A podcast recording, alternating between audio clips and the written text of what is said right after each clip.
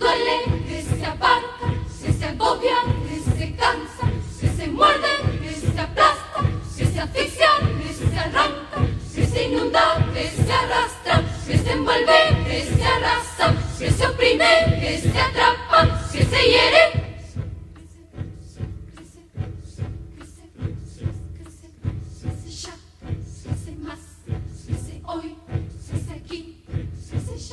La ciudad de Santa Fe está asentada en un territorio particular, al estar ubicada en los valles de inundación de los ríos Salados y Paraná. La mayor parte de sus límites son fluviales y más de un 70% del territorio de la ciudad está conformado por ríos, lagunas y bañados. El río constituye un patrimonio con enormes posibilidades que pueden ser aprovechadas. En este sentido, Santa Fe goza de una ubicación de privilegio tanto en términos paisajísticos como ambientales. Pero cada vez que el río crece o se anuncian tormentas, muchos ciudadanos comienzan a preocuparse porque estos eventos han originado inundaciones urbanas. Las inundaciones de 2003 y 2007 han quedado en la memoria colectiva de todos los santafesinos.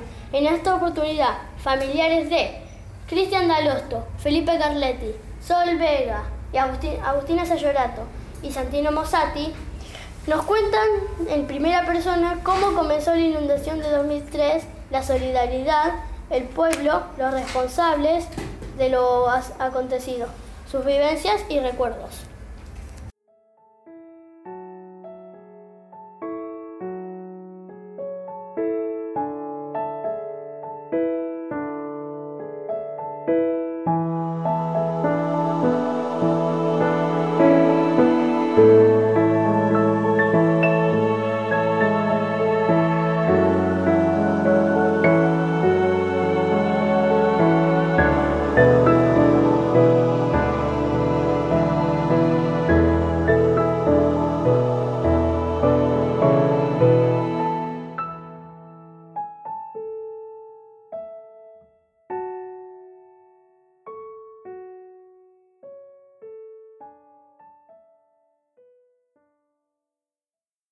A continuación escucharemos a Roberto Paulo Marano.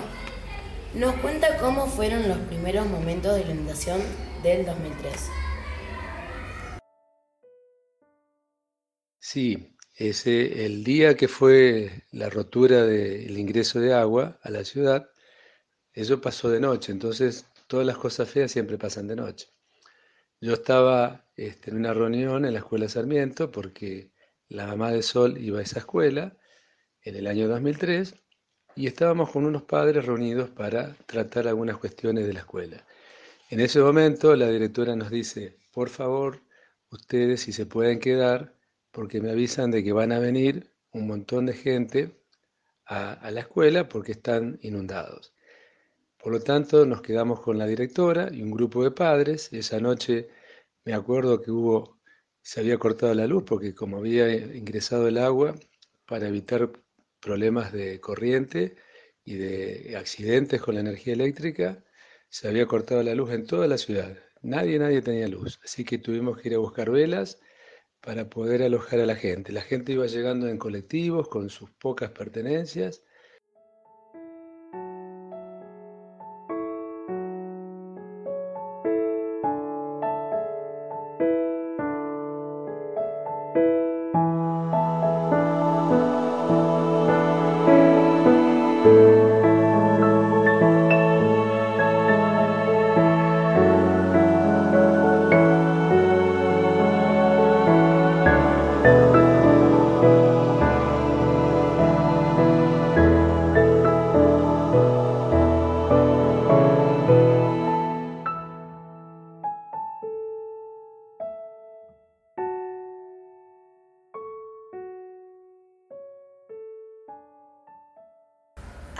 Fabián Sayorato nos relatará sobre cómo ayudó y cómo se sentía la gente en la inundación de 2003. Nosotros armamos grupos de trabajos para salir a, evacuar eh, la gente y poder darle una mano. Había gente que, que se iba, que se quería ir de las casas, que nosotros tratábamos de buscarlo con las lanchas y evacuarlo, llevarlo a lugares donde pudieran estar eh, bien, pero había otra gente que no se quería ir de sus viviendas porque tenían miedo de que le entren a robar. Así que era muy difícil con esa gente porque teníamos que estar constantemente acercándole comida, sábanas, eh, eh, teníamos muchos problemas con los animales que no tenían dónde, dónde dejarlos y bueno, y aparte las viviendas después de toda esta catástrofe quedaban completamente destruidas. Fue algo que no nos vamos a olvidar nunca.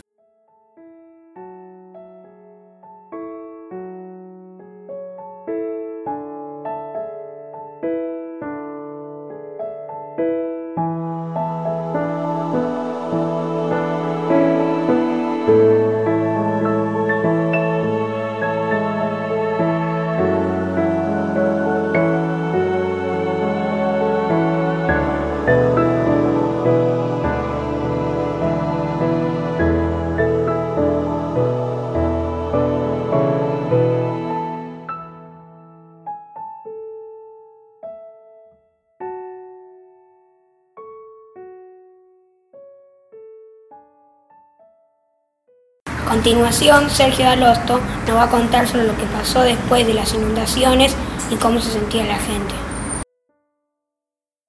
Te voy a contar algo que me contó hace tiempo Graciela, que era una señora que trabajaba conmigo en un laboratorio. Fue en el periodo 1992 y 93. Sí, lo que recuerdo es que cuando el agua bajó, y entonces se dio permiso para que pudieran volver a su casa cada uno a limpiarla. Esta gente, toda la familia, volvió a limpiar la casa y la encontraron con, bueno, había, las paredes estaban mojadas todavía, el piso tenía barro y lo que ella siempre recuerda es que cuando abrió la puerta, fue a la cocina y abrió la puerta, la puerta del gabinete, del lavadero, y en la pared había pegada una mojarrita. Y ella siempre se acuerda de eso y realmente después de todos estos años yo también me acuerdo de eso. Era una imagen muy, muy triste para, para, para ella y bueno,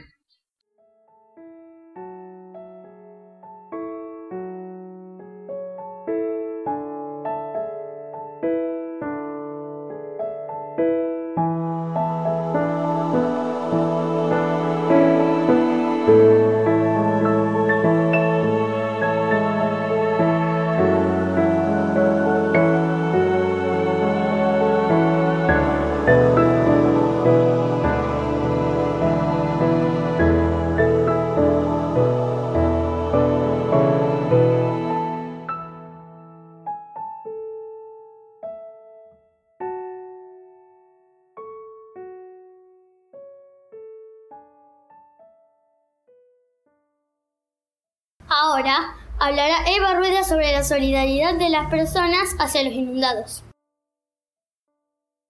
Bueno, en realidad eh, yo estaba en la peluquería en ese momento, a la, noche anterior. Em, habíamos ido a la casa de mi tía porque estaba entrando el agua, ella decía que estaba saliendo el agua por, por, por, las alcantarillas, por la calle, ella vivía al norte de la ciudad y cuando estábamos más o menos en Facundo Subiría y Estanislao Ceballos, yo empecé a ver un montón de lanchas que iban para la zona de recreo y ahí me empecé a asustar, entonces estaba escuchando la radio todo el tiempo y estábamos en la peluquería escuchando la radio, que yo iba a la peluquería de un sindicato y ahí le empecé a decir a la peluquera que me enjuague, que me enjuague nomás, que no me haga nada, que yo me quería ir, que me quería ir y ahí mi mamá me avisó que ella se estaba yendo para Buenos Aires, pero no llegó al aeropuerto porque estaba subiendo el agua por el, estaban por cortar los puentes, entonces se volvió. Y bueno, y ahí me quedé en el sindicato, eh, en el sindicato de sanidad, a ayudar. Y en lo ah. ¿Pusiste algunas bolsas? algún ¿Te pusiste, subiste en un bote o algo para llegar al lugar? No, yo la noche anterior fuimos a la casa de la, de la tía Marina, de mi tía, y fuimos con mezcla con el tío, con, con mi tío, que sería el hermano, y le armamos una parecita en la puerta para que no entre el agua. Lo que yo hice fue, eh, llegué al, eh, me quedé en el sindicato en la puerta y empecé a recibir a la gente que tenía que anotar qué necesitaba la gente para que la pudiéramos ayudar a todos los afiliados del sindicato. ¿Y cómo te sentiste en el último día, justo cuando se rompieron los las paredes de, agua para, para, que el agua salga de la ciudad. ¿Cómo te sentiste en el último día de la inundación? Eh, no, hasta ahí estábamos todos asustados porque el agua no se iba. Pasaban dos o tres días y el agua no se iba, pero bueno, yo tenía una información extra que era que desde la, en ese momento, desde la presidencia de la nación, le estaban dando la orden al gobernador, que era Reutemann en ese momento, que vuele eh, la, autopista, que vuele una parte de la circunvalación para que el agua pueda escurrir, porque había riesgo de que el agua no salga nunca de la ciudad. Eh, cuando empezó a bajar, ahí nos sentimos todos más tranquilos, pero bueno, después demoró más de un mes el agua en bajar. Y después, y durante ese tiempo, y lo otro que hice yo fue que eh, la gente no se encontraba con sus familiares. Entonces ahí me fui hasta el rectorado en la universidad, que fueron los primeros que eh, actuaron muy rápidamente haciendo la lista de personas que estaban en los distintos centros de evacuados y autoevacuados. Y entonces empezamos a pasar listas y a cruzar listas y a cruzar información y bueno, y a trabajar también en conjunto con, con ellos que, que iban este, ayudando y asistiendo también a los autoevacuados, porque había familias que estaban en centros de evacuados y había familias y gente que estaban en casas de familias que también necesitaban ayuda, porque esas familias no les podían dar de comer a, a todos los que eran y demás. Entonces también ayudamos a eso. Después fuimos a Algada, que era un lugar de un centro de repartir cosas, entonces teníamos la lista de todas las familias que necesitaban colchones, eh, ropa y demás. No, íbamos, las buscábamos algada y las traíamos al sindicato. Después a la noche siempre llegaban los camiones con ayuda del resto del país, entonces había que bajar esas, esas bolsas y esos colchones y esas cosas que llegaban y entrarlas al sindicato y estaba cortada la luz y eh, había mucha gente perdida que necesitaba ayuda, entonces eh, todo un poco, la ciudad estaba insegura, porque la gente estaba, digamos, mal y desesperada.